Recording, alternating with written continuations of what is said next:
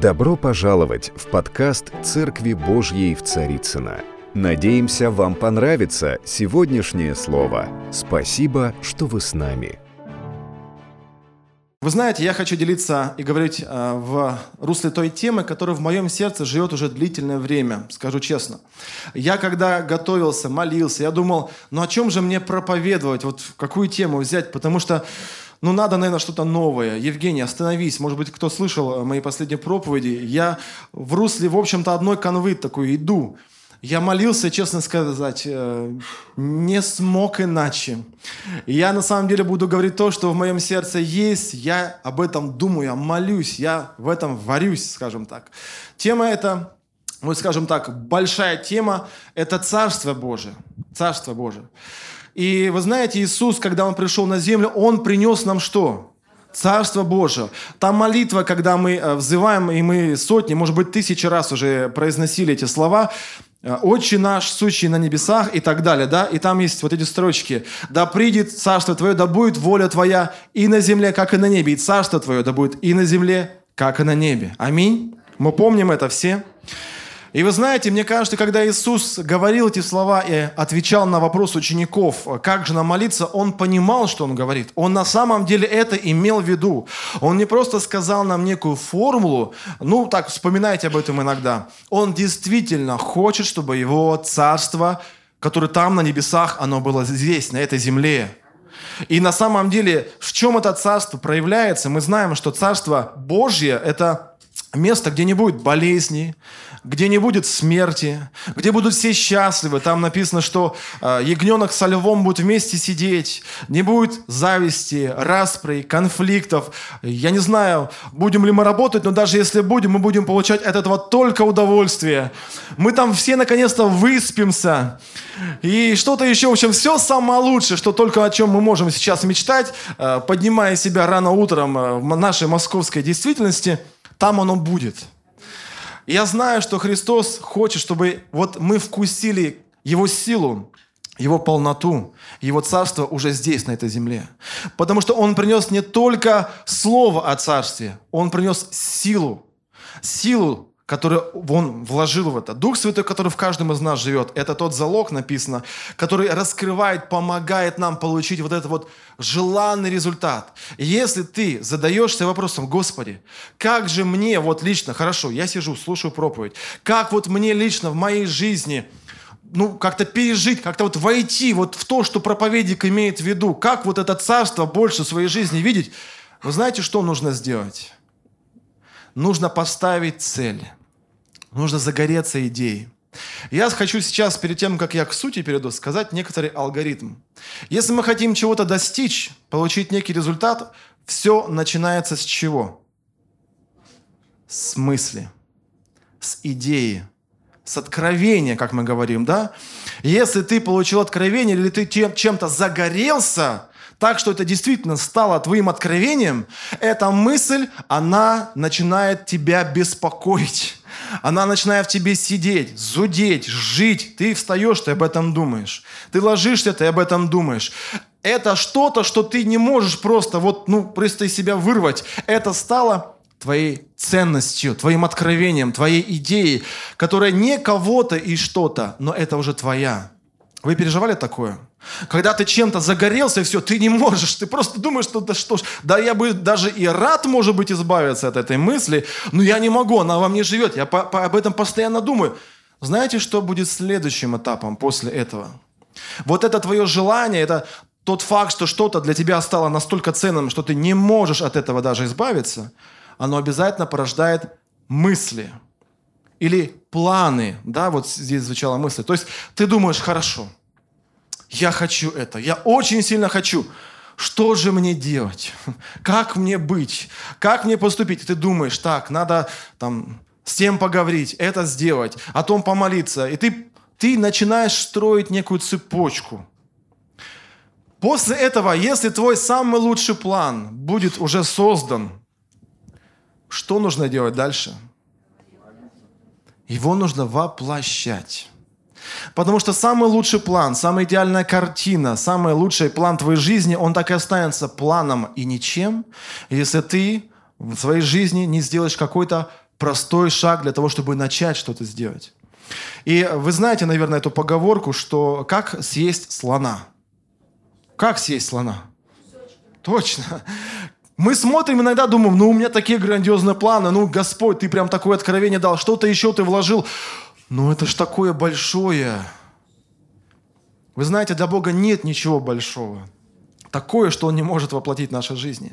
Но Он ожидает, чтобы ты сделал какой-то первый шаг. И, наконец, когда ты делаешь первый шаг, удивительное дело, ты приходишь к результату ты получаешь результат. Только тогда, когда ты прошел весь этот путь от мысли или ценности, идеи, откровения, которые в тебе есть, до плана, к которому ты пришел, до поступка, который ты совершил, и, наконец, ты можешь получить результат.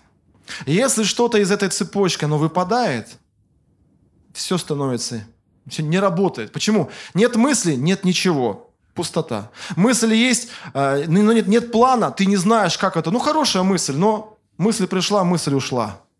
Если у тебя есть самый лучший план, ты ничего не делаешь, тогда, прости меня, на ничего и будет ничего. Но если ты что-то сделал, то ты как минимум получишь какой-то результат, который может быть не э, исполнением может твоего желания, но первым шагом уже, уже частью того, что Бог вложил в твое сердце. Поэтому сегодня, когда мы будем говорить о Царстве Божьем, я хочу, чтобы вы внимательно этот э, принцип своей жизни держали и исследовали. Давайте мы откроем Евангелие от Матфея, 13 глава. Иисус, как я уже сказал, очень много говорил о Царстве Божьем. И я хочу сегодня взять три стиха, которые будут основанием для того, о чем мы говорим. Евангелие от Матфея 13, 45. 45, 46 ну, даже, даже 44, простите, давайте вот оттуда начнем. Смотрите. Еще подобно Царствие Небесное сокровищу, скрытому на поле, которое, найдя человек, купил, ой, вернее, утаил, и от радости о нем идет и продает все, что имеет, и покупает поле то. Еще, подобно Царству Небесному, небесное купцу, ищущему хороших жемчужин, который, найдя одну такую драгоценную жемчужину, пошел и продал все, что имел, и купил ее. Аминь. Смотрите, читаем эту притчу и понимаем. Итак, здесь нам говорит слово о Царстве Божьем. Купец, человек, жемчужина, самое драгоценное, что он вдруг увидел и все продал. То есть посмотрите, какая ценность в его глазах, что он посвятил этому все, чтобы приобрести. Вы знаете, мне кажется, и мы понимаем, что, ну, духовно толкуя эти слова, давайте немножко поразмышляем. Что происходит с нами, когда человек приходит ко Христу? Что с тобой произошло, когда ты пришел ко Христу? Я думаю, что жизнь многих из нас, она была не самая лучшая. Я думаю, что жизнь многих из нас, она была полна чувства неполноценности, каких-то комплексов, еще каких-то проблем. Вы знаете, в этом мире человек, живя, он сталкивается с одной такой настойчивой мыслью, которая идет еще с начала творения. Когда Бог сотворил человека, Он создал его как венец творения. Бог сказал, что это самое лучшее, что у меня получилось. И мы смотрим на весь мир и удивляемся, неужели, Господь, ты ничего не перепутал? Мы смотрим проповедь, мы, ой, природу, мы смотрим море, океаны, мы думаем, вот она красота. Но для Бога самая большая ценность, самый венец его творения – это ты, сидящий на этом прекрасном красном стуле. Это ты, венец его творения, та жемчужина, ради которой Господь страдал.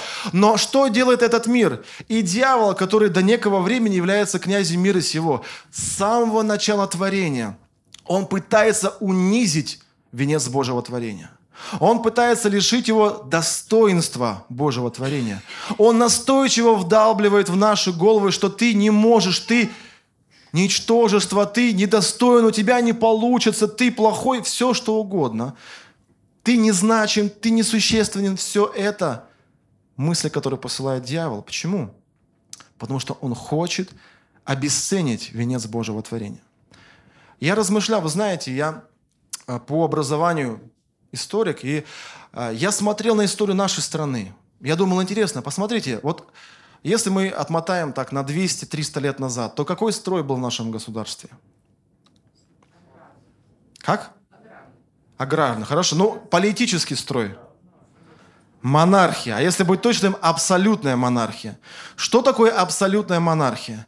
Это тот факт, когда власть, абсолютная власть, сосредоточена в руках одного человека, который является всем и все, и тем полярнее ничтожеством и ничего не значащим, скажем так, элементом этой системы является обычный, простой человек, живущий где-то какой-то деревне, селе, городе, неважно где он живет – но он ничего не решает, если вдруг один кто-то наверху захочет и скажет свое слово.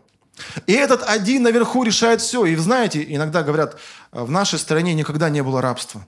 Но это, конечно, лукавство. Потому что что такое крепостное право, которое было в нашей стране? Это просто другая форма рабства.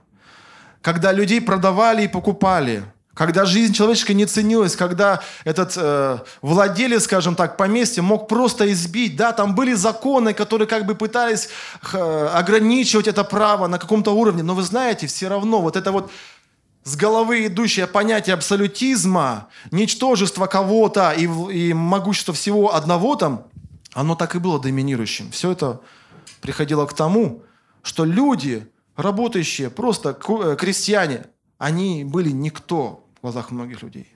И идем дальше. Сменилась власть, так сказать, пришел этот наш э, Советский Союз в свое время. Что он нес, какие-то добрые ценности, все равны и так далее. Но во что это опять вылилось? В тот тоталитарный строй, который у нас создался, когда опять-таки все пришло к чему? Господству какой-то маленькой группки людей или вообще одного человека номенклатуры над многомиллионным населением, когда в дом к любому могли прийти, постучать ночью, обычно ночью приезжали, да, на воронках там забирали в те годы, и просто увозили, и люди просто пропадали. Почему? Потому что сейчас ты что-то, а завтра ты никто. Даже люди, которые были приближенными там куда-то там к верхам, они могли в одно мгновение стать никем, ничем и быть уничтоженными. Почему? Потому что вот это вот понятие, что все пешки, все просто, не, они не, не ценные, это расходный материал. Вот что присутствовало в этом строе, в этой культуре. И человек, он жил в этой системе и ощущал себя ничем и никем. Два, а, одну маленькое вот примечание скажу. Буквально два дня назад узнал, мне кажется, Елена Михайловна наша Кондрашина выложила э, пост в Фейсбуке. 2 ноября. Печальная дата для нас, как евангельских христиан, христиан. Знаете, в чем заключается? В том, что 2 ноября тройкой был приговорен к смерти Иван Воронаев. Тот, кто внес огромнейший вклад в развитие церквей, движения пятидесятнического в нашей стране, не только в нашей стране, вот в этом регионе нашем. И это был евангельский пастор, христианин, который оказался из-за этой проповеди, оказался в тюрьме, оказался в, в лагере. И потом просто тройка, так сказать, пришли, сообразили на троих и решили, что его и его братьев нужно расстрелять. Не было никакого справедливого суда, не было никаких разбирательств, адвокатов, еще чего-то. Просто три человека согласились, подписали некие, некую бумажку, эта бумажка выложена, и все, и эти люди уничтожены. Что это? Это вот этот вот дух, который подавляет и говорит, ты никто и ничто. И тебя можно в любой момент просто уничтожить. Вы знаете, что Бог делает, когда приходим мы к Нему? Он начинает возвращать нам достоинство, которое Он изначально вложил в нас. Он начинает показывать нам и открывать, что мы не пустое место, мы не ничтожество. Ты значим, ты сокровище, которое здесь. Этот купец, этот Христос, этот человек, который имеет образ Христа, он ищет кого? Тебя, драгоценнейшую жемчужину – ради которой Он оставил все. Христос заплатил, отдал все, чтобы ты, сидя на этом месте, мог славить Его. Это Он нам дает пример, насколько ты значим. Поэтому сейчас повернись к своему соседу и скажи, ты сокровище, ты жемчужина. Он смотрит, я сокровище, я жемчужина. Ну как бы, вы знаете, Бог показывает удивительную ценность человека. Он показывает и называет нас царственным священством. Он говорит, вы цари, вы священники, вы значимы, вы достойны. На самом деле это то, что делает Бог.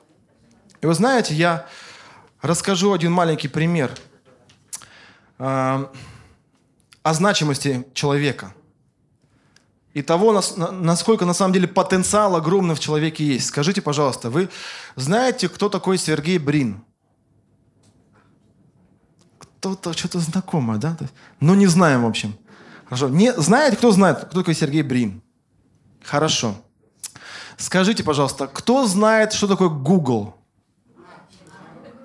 Кто знает, кто такой Google? Все знаем?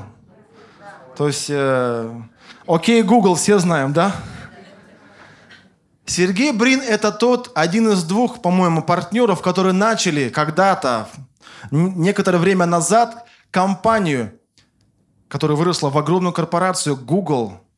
Вы знаете, что Сергей Брин – это наш соотечественник, в свое время живший, переехавший потом вместе с родителями, по-моему, в Соединенные Штаты – где он потом отучился, где он потом нашел, познакомился с партнером своим, и где они вместе с партнером где-то там, знаете, в гаражах или где-то еще, они начали небольшую компанию, просто поисковик начали создавать, который в дальнейшем вырос в мега-мега компанию. В общежитии начали. Вот. Вы знаете о том, сколько капитализация этой компании на данный момент составляет? 500 миллиардов долларов. Компания, которая была создана ну, парой человек. Сейчас выросло в это нечто. Скажите, пожалуйста, сколько в населения в нашей стране? 145 теперь уже миллионов, да? 145 миллионов. Вы знаете, что такое ВВП? Владимир Владимирович Путин, да? Это валовый продукт нашей страны, который все все государство э, с населением 145 миллионов человек производит. Вы знаете, сколько составляет ВВП нашей страны? Полтора триллиона долларов. Посмотрите, 500 миллиардов и полтора триллиона долларов. 500 миллиардов, которые выросло из идеи двух людей. И 145 миллионов, которые вместе производят всего лишь в три раза больше, чем эти два человека. Что это? Это ценность того, что есть в тебе. Потому что ты такой же человек, как Сергей Брин и многие-многие-многие. Потому что Бог вложил в нас тот потенциал, о котором мы даже не понимаем. Мы даже не осознаем, насколько на самом деле, каким сокровищем мы являемся. Ты живешь очень часто с людьми, которых ты, может быть, не замечаешь, а в них огромный потенциал. И знаете, что нужно для этого делать? Что делали эти люди, чтобы найти сокровища? Что-то, наверное, искать. Правда? Смотрите, поле, о котором здесь идет речь, ну, мы, конечно, понимаем духовно, это мир, в котором, мы можем сказать так, это мир, в котором мы живем. И, э, наверное, первое, о чем там идет речь, мы читаем, человек, он ищет сокровище. Бог говорит нам и призывает нас искать сокровище. Этот человек вдруг на поле что-то нашел, и он потом начал делать какие-то шаги, чтобы достичь, получить, приобрести. Вы знаете, это интересно, это важно, что мы берем пример, и он заплатил все, что он имел, чтобы получить это. Это показывает, насколько люди, которые живут рядом с нами, они цены для Христа. Я вчера ехал в метро. Кто ездит в метро? А, позавчера, простите. Кто в пятницу ездит в метро? В пятницу в метро обычно часто видишь людей, которые расслабляются после работы. Вы таких встречаете? Вы знаете, я ехал в метро, передо мной сидели два человека, которые расслаблялись после работы, по всей видимости. И я вот смотрю на них, думаю, боже мой, ну как они себя ведут? Пьяные, матерятся. Девушки заходят, они к ним пристают. Я думаю, ну какое быдло сидит, а вот, вот как, вот просто мысли, простите меня, меня грешного, так сказать, святого. То есть я просто подумал сразу, думаю, ну вообще негативный образ у меня ассоциация возникла в отношении к них. Я думаю, нет слов у меня. А потом мне приходит мысль, и, наверное, эта мысль была от Духа Святого. А ты знаешь, я их тоже люблю. Я на них смотрю, думаю, а я их точно не люблю. Как ты можешь их любить? Потому что вот в данный момент, когда они особенно в таком состоянии, я их просто терпеть не хочу. Я думаю, лишь бы меня еще не спросили что-то, потому что у меня уже такой негативный настрой, думаю, что интересно отвечу или что-нибудь. Они реально очень вызывающие, очень плохо себя вели. Плохие мальчики. Вы знаете, так вот Бог на них смотрит, наверное. Думает, мальчики, а, ну плохие мальчики, ну ведите себя хорошо. Удивительное дело, но Бог любит их. Бог любит всех. Бог любит этих людей, которые рядом с нами. Они нам не нравятся. Порой они себя ведут странно, плохо, нехорошо. Но вы знаете, Бог их тоже любит. И это трудно где-то принять, но это вызов для нас, потому что если мы хотим, чтобы Царство Божие, оно проявлялось и распространялось, мы должны, как Христос, полюбить этих людей – мы должны полюбить усилием нашего просто решения. Господь, я люблю этого человека. Вот я смотрю на него, терпеть не могу, а я говорю, что я люблю этого человека. Я настраиваю себя на это, я прилагаю усилия в этом. Вы знаете, тогда, как это ни странно, это начинает работать. Со временем это начинает работать. Конечно же, Люди, которые живут рядом с нами, это еще одна ценность. Может быть, они уже достигшие Христа, но вы знаете, мы тоже порой очень не ценим, тех людей, которые живут рядом с нами. Но мы к этому сейчас немножко вернемся. Я размышлял и думал, знаете еще о чем? Вот мы читаем притчу, и там человек вначале ищет сокровища, а потом ищет кто? Купец. Купец, ну на наш современный язык, кто это купец? Бизнесмен, предприниматель. Ну так, знаете, что такое ИП? Что такое ИП? И индивидуально. Такие аббревиатуры ВВП, ИП, что-нибудь еще сегодня, да? индивидуальный предприниматель. Я размышлял, Господи, почему? Может быть, тебе надо было остановиться на человеке и все на этом. Зачем еще купец почему-то ищет там что-то? Это жемчужина, это драгоценно. Я размышлял. Я молился. Я хочу вас спросить, скажите, вот, а кто имел опыт предпринимательской деятельности? А кто имеет друзей, ну, хотя бы, которые занимаются этой деятельностью? Ага, то есть ну, больш... нас большинство, да, второй категории, да? Смотрите, а если мы посмотрим на них, то как бы мы этих людей охарактеризовали? Что это за люди, предприниматели? Одержимые в хорошем смысле слова. Ищущие. Какие еще? Суетливые. Работающие. Вы знаете, э, мне кажется, в самом слое предприниматель, оно заключено вот в сути – это человек, который постоянно что-то предпринимает. Особенно в нашей стране, если ты хочешь быть на плаву и как-то держаться, ты просто обязан что-то предпринимать. Потому что э, наша страна пока, к сожалению, не самая благополучная для предпринимательской деятельности. Вы знаете, это интересно. Иисус здесь показывает купца, то есть Он нам говорит, мы, если хотим находить жемчужины, если мы хотим на самом деле э, в Царство Божие взыскать, возревновать и получить, нам надо искать и что-то предпринимать. Вы знаете, э, я тоже имел опыт э, деятельности, в том числе предпринимательской, и, в принципе, работы в сфере торговли. И вот э, маленький, маленькая иллюстрация. Помню, когда я пришел в компанию, которая продавала э, оборудование массажное через интернет-ресурсы. И моя ответственность была э, ну, найти новых контрагентов, то есть тех людей, которые у нас, как у импортеров, будут что-то покупать, а потом в своих местах продавать. Ничего не было. Это была новая сфера, куда вот меня, так сказать, пригласили. Давайте, развивайте. Я сел, думаю, что же делать? Как этих людей всех найти? Как вы думаете, что я начал делать? Да, я был христианином сто процентов. Я начал молиться. Потом что я начал делать? Окей, Google. Спасибо тебе, Сергей Брин. Окей, Google мне очень сильно помог. Что еще? Я начал звонить. То есть я начал искать этих людей. Да, Google, Яндекс, что угодно, там, телефонные книги, да что угодно. Ищи там, ходи по улицам, заглядывай в магазины. Найди этих людей. Предприними что-то, чтобы эти люди нашлись. Звони, разговаривай. Позвонил, убеждай, потому что эм, ну, много таких компаний.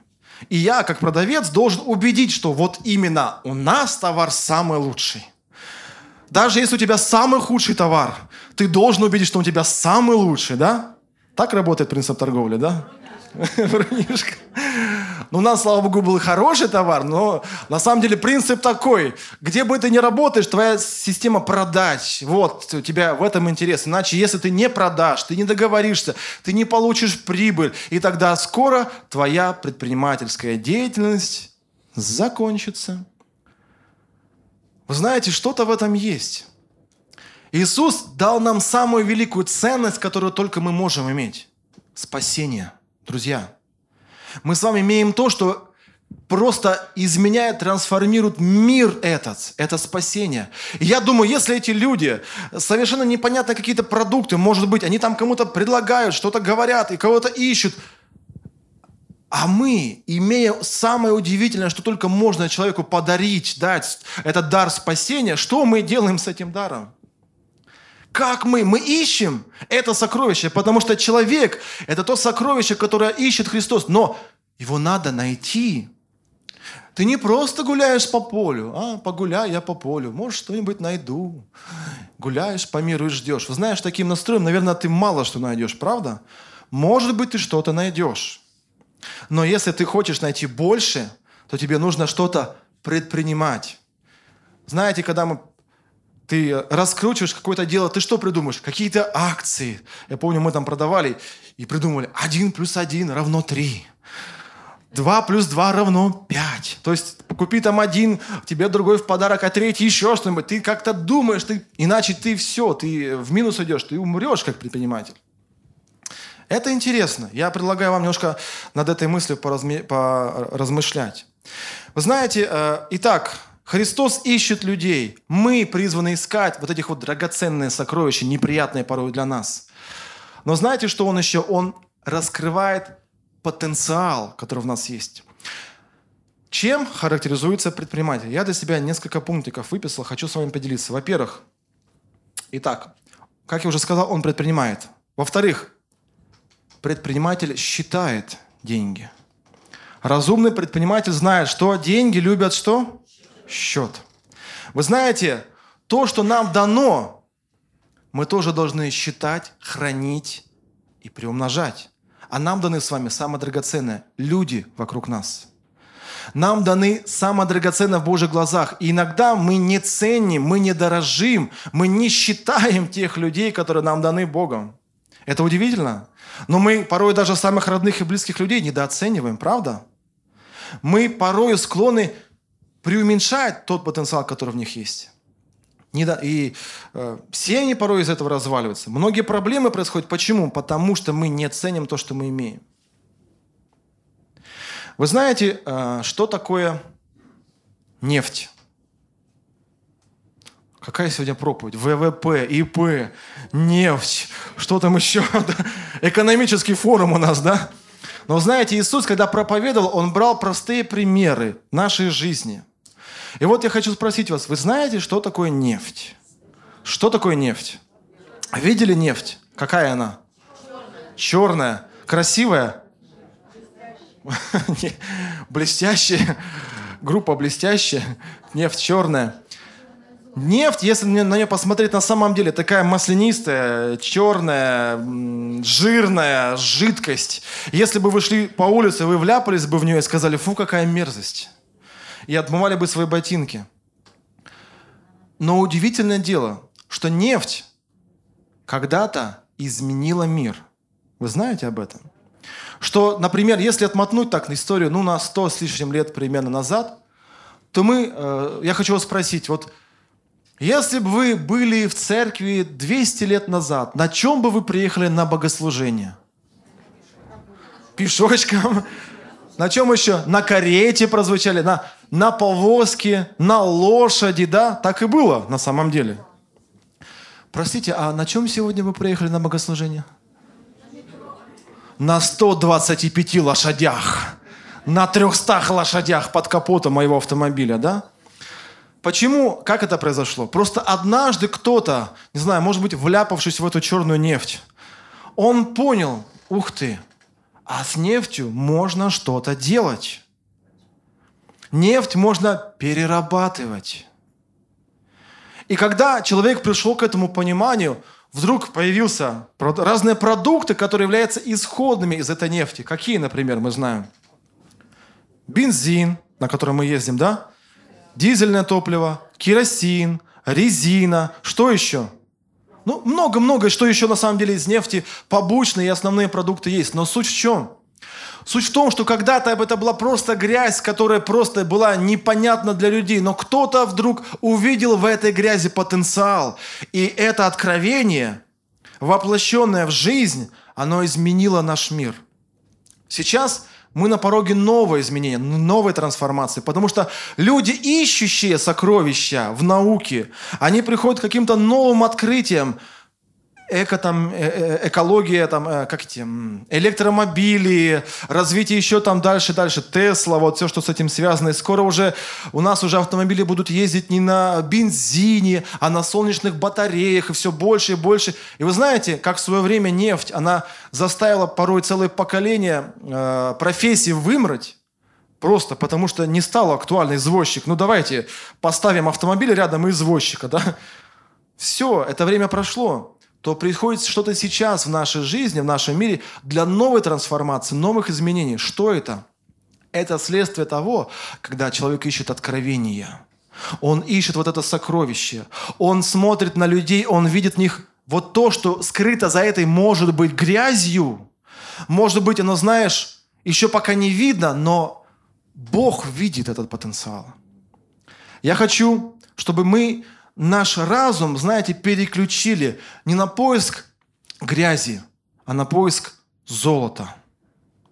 На поиск, когда ты ищешь. Вы знаете, мы тут э, были в одной нашей церкви, я подхожу к завершению, были в одной нашей церкви в э, Ноябрьске, и э, мы там проводили семинар по благовестию. И я впервые попробовал, что такое поиск сокровища как метод благовестия. Может быть, кто-то об этом слышал. Это когда ты получаешь откровение, о чем-то или о ком-то. И ты, ну, скажем так, можешь идти, например, по улице и искать вот некий знак. Вот я получил знак там в один день. Э, Федор и что-то еще там какое-то. Вы знаете, я вам честно скажу, я с этим Федором ходил по этим улицам, приставал ко всем. Одного спросил, у вас нет Федора? А вас не Федор зовут? А вас, а, а вас что-то есть связанное с Федором? А имя Федор вам как-то что-то говорит? Это было интересно. Но знаете, я просто почувствовал вот это состояние поиска. Вы знаете, я нашел в конце концов этого Федора. Как это ни странно, я нашел этому Федору, потом через этого Федора я нашел ее, его родственницу, которой мы, с которой мы говорили, благовествовали, с которой вместе помолились. Для меня это было удивительно, немножко странно, но тем не менее, вот это само состояние, нам иногда надо выйти и сделать что-то необычное для нас – что-то непривычное, потому что, ну кто будет делать что-то нормальное из грязи? Только Господь. Потому что написано, не сильное, не самое лучшее, не самое достойное избрал Бог, правда?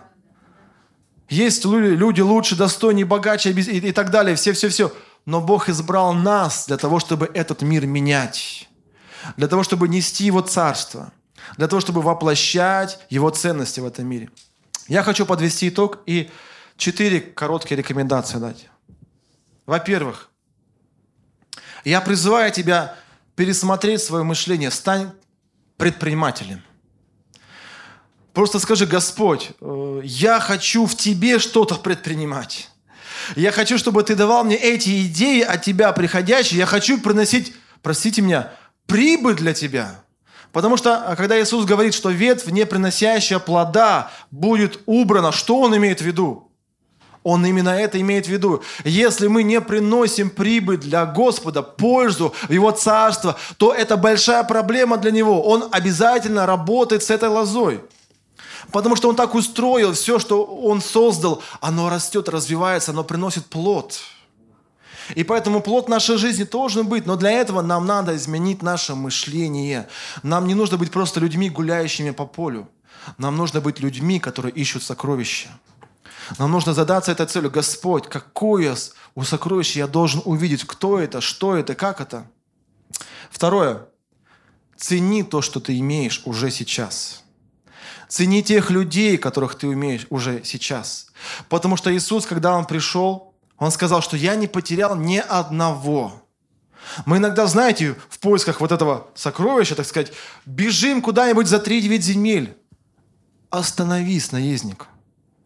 Посмотри, может быть, это сокровище, но рядом ходит. Просто ты не видишь в нем вот этого. Почему? Потому что наш взгляд замылен. Знаете, иногда наши э, стереотипы, они мешают нам что-то увидеть. И вот в этом смысле смотри на людей, это третье. Смотри на людей не в поисках недостатков, а в поисках достоинств. Подчеркивай их достоинства. Культивируй достоинство людей. Говори об их сильных чертах, не акцентируй внимание и не э, гноби их, как бы, знаете, слабое, слабое. Вот ты помнишь, вот ты посмотри. Я тут э, вспомнил как-то, когда меня только купили Помню впервые в моей жизни велосипед. Мне было лет, наверное, 12. Знаете, эм, я помню, когда мой велосипед через неделю украли. То есть какое это была трагедия, разочарование для меня. Просто мой новый велосипед Урал синий.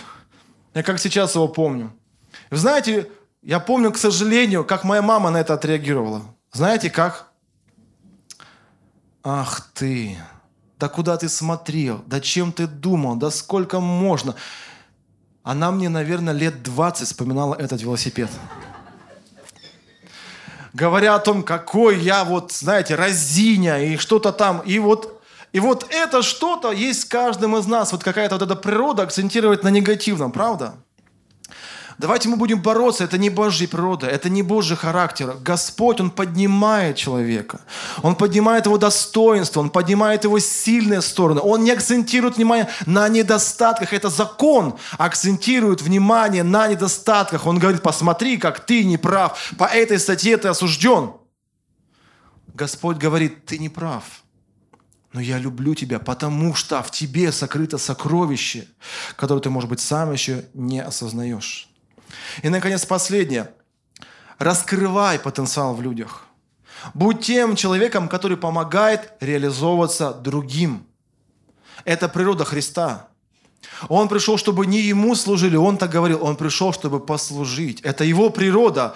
Это так здорово, когда ты можешь кому-то помочь просто чем-то малым, помочь человеку раскрыть что-то, может быть, сам где-то уйдя на какую-то более меньшую позицию в чем-то, но ты знаешь, ты даешь вот этот потенциал. Это как твое отношение к детям? Скажите.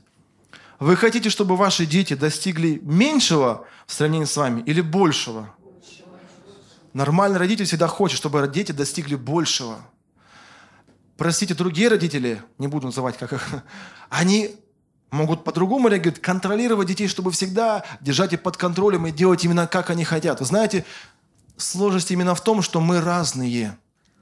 И прекрасность, если можно так по-русски выразиться, заключается в том, что мы разные на самом деле. Иногда мы не можем, вернее, не готовы помочь другим людям, потому что они отличаются от нас. Но ты должен понять факт того, что в другом может быть совершенно другой дар, другой потенциал, но он не меньше, не хуже, он не, ничем не уничижен в Божьих глазах. Помоги раскрываться другому человеку.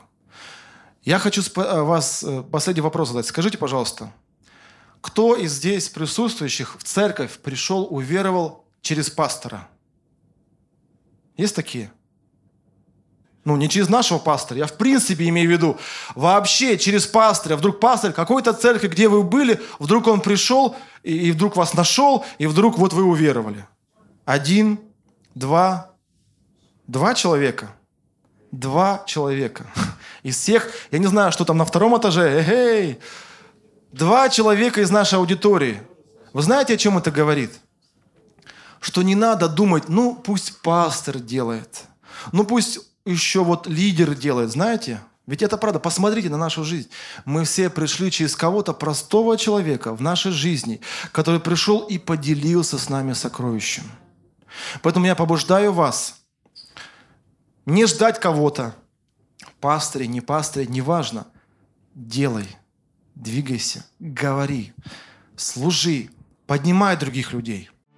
Дорогие друзья, спасибо, что были с нами – и до встречи на следующей неделе на подкасте «Церкви Божьей в Царицына.